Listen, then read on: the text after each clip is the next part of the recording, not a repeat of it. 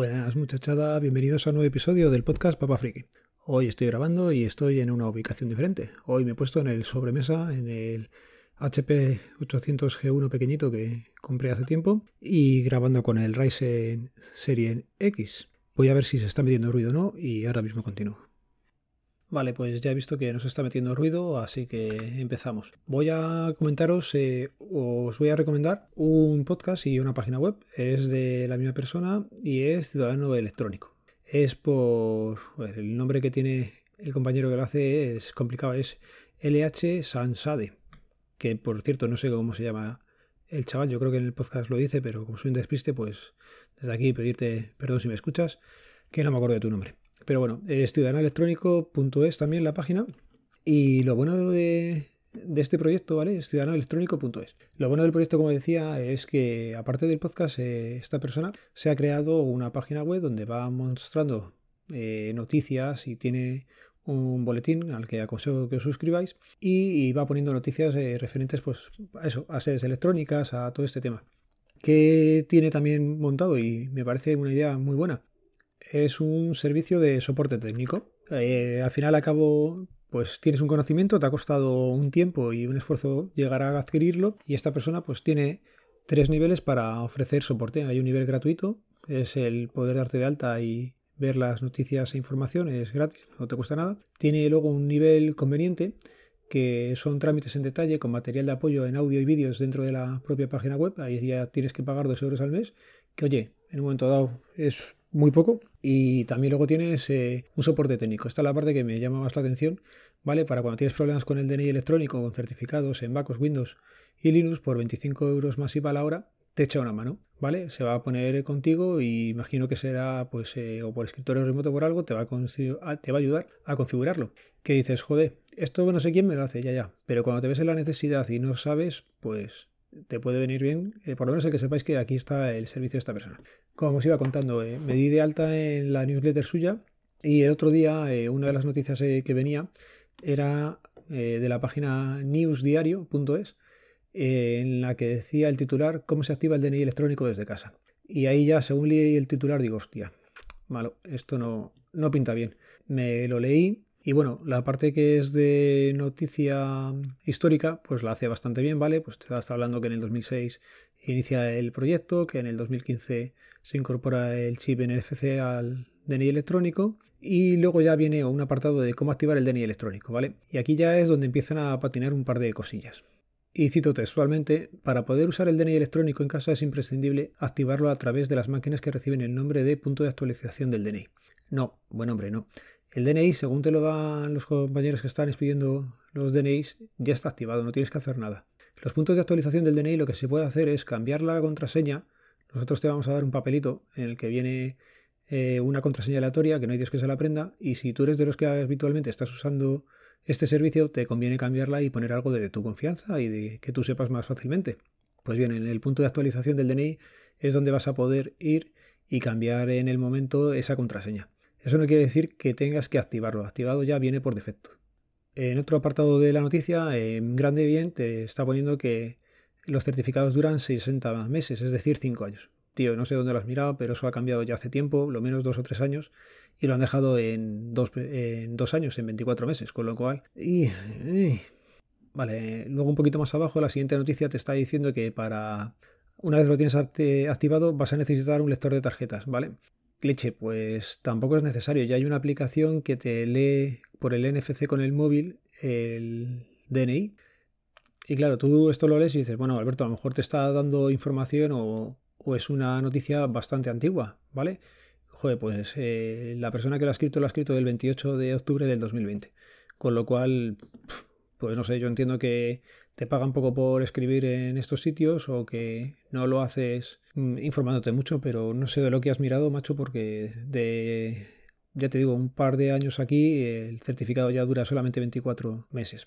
Pero bueno, está bien la newsletter que te hace Ciudadano Electrónico, es bastante entretenida y ya digo, el problema es que hay páginas que te van dando información que es errónea y bueno, esta de News no, no es el mejor recopilatorio de información de cómo puede funcionar. Y cambiando ahora ya de noticia, el otro día el director general de la policía, pues en una rueda de prensa adelantó los presupuestos para el 2021. Tendrían que ser aprobados todavía por Congreso y tal, y, se supone que esto es lo que quieren hacer. Con respecto a recursos humanos material, pues se supone que van a meter a 7.700 efectivos. Eh, no, perdón. Se han perdido 7.700 efectivos en los últimos siete años que es muchísima gente la que se ha ido de cuerpos generales y se supone que parte de la partida va a ir en contratar a más gente. Parte de la partida también se tiene que ir a protección contra el coronavirus, que sinceramente la tienen ya un poco descuidada y está habiendo carencias. Y luego ya pues eh, con respecto al tema del DNI electrónico están hablando de incorporar el proyecto de identidad digital en el DNI, que sería básicamente hacer como que llevemos el DNI en el móvil. A ver, esto la gente le puede llevar mucho a equivoco. El DNI vas a tener que seguir renovándolo en las oficinas de expedición y va a ser soporte físico. Otra cosa que se supone que hablaban es del DNI Express y que van a incluir tablets en la expedición del documento, pago de tasas mediante TPUs y la app que ya hemos comentado. Venga, vamos por poco a poco. Lo del DNI Express no tenemos ni idea a qué se refieren. Eh, por ahí había hace tiempo un proyecto en el que se supone que iban a que tú te haces eh, la renovación del DNI eso puede ser un, caos. Pero bueno, habrá que adaptarse a los nuevos tiempos y ver cómo lo implementan y puede ser entretenido de, ver esa implementación y cómo luego lo usa la gente. Pero bueno, ¿os acordáis de las cajas de autopago? Pues eh, como sea algo parecido, esto puede ser el cachondeo padre. Así que a ver cómo se regula eso también. Inclusión de tablets en la expedición de los documentos. Mm, exactamente no sé muy bien para qué pueden meternos la tablet, eh, como no sea solamente para recoger la firma del ciudadano, entiendo que haría muchísima falta eh, meter esas tablets en la oficina de denuncias, que se sigue firmando un papel y de esta forma te podías evitar eh, sacar el papel, pero bueno. Los pagos mediante TPVs en pleno siglo XXI, pues oye, está bien que ya nos vaya llegando. El problema, como todo, pues será ver cómo se implementa. Seguramente den un TPV solo por oficina de expedición y haya que estar pasándose ese TPV por los diferentes puestos que haya. Donde haya pocos puestos, pues será algo más rápido, pero a lo mejor en un sitio donde tengan 10, 15 puestos y tienes que estar esperando a que te toque para pagar con el TPV, al final retrasas el tema de la expedición eh, inútilmente, pero bueno. Habrá que ver y esperar a ver cómo lo implementan, pero oye, bienvenido sea que se va a poder pagar con tarjeta y quitas dinero que en estos tiempos de pandemia al estar tocando cantidad de monedas pues no es necesario. Con lo cual, luego también todo esto que la gente entienda que no es para hoy mismo ni para mañana. Esto como muy pronto será cuando se empiecen a aprobar el tema de los presupuestos que está todavía pendiente. Luego de ahí se tendrá que empezar a hacer el desarrollo entre que llega a los sitios, que vamos, que no contéis con ellos en lo que queda de, de década casi. Vale, me he pasado, no de década, pero ponerle mínimo dos, tres años bien a gusto. Por cierto, otra cosilla, comentaba el Mancontro el otro día que para hacerse el NIE se tenía que tener fotos. Yo creo que no es necesario. Me lo voy a poner de tarea, estoy grabando antes de haberlo confirmado, pero me suena que también tienen que llevar foto física para hacerse el NIE la gente que se los está pidiendo allí.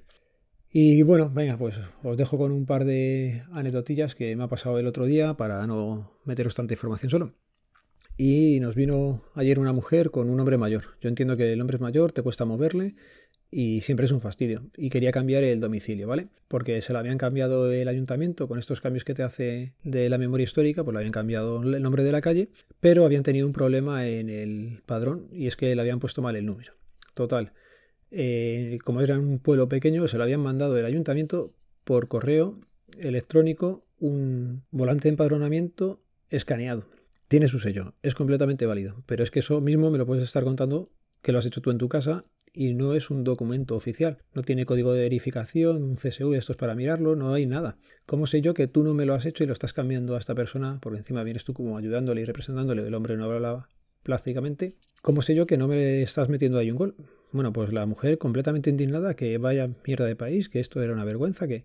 Digo, no, no, lo que es una vergüenza es que tú quieras hacer un trámite con un papel que no es oficial le dimos la opción de que hablara con el ayuntamiento, nos lo mandara a nosotros, veíamos que el correo era con ellos, en un momento dado podemos llamar, hablar con ellos y, comprobarlo. Pues no, esa opción no le valía. Así que nada, cuando vais a hacer trámites oficiales, leñe, llevaros el papel oficial, es que es lo más lógico.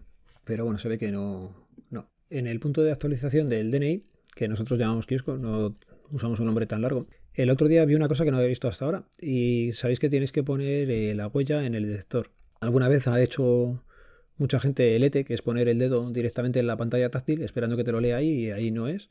Pero es que el otro día estaba una mujer con las dos manos apoyadas contra el cristal de la pantalla. Me resultó súper, súper curioso. Que esta anécdota ya no sé si la conté el otro día, pero bueno. Y no me voy a extender mucho más. Ya sabéis que este podcast pertenece a la red de sospechosos habituales, que podéis seguir a todos los podcasts que integramos la red en feedpress.me barra sospechosos habituales y dar una oportunidad a Ciudadano Electrónico. Venga, un saludo, nos vemos, nos leemos, nos escuchamos. Adiós.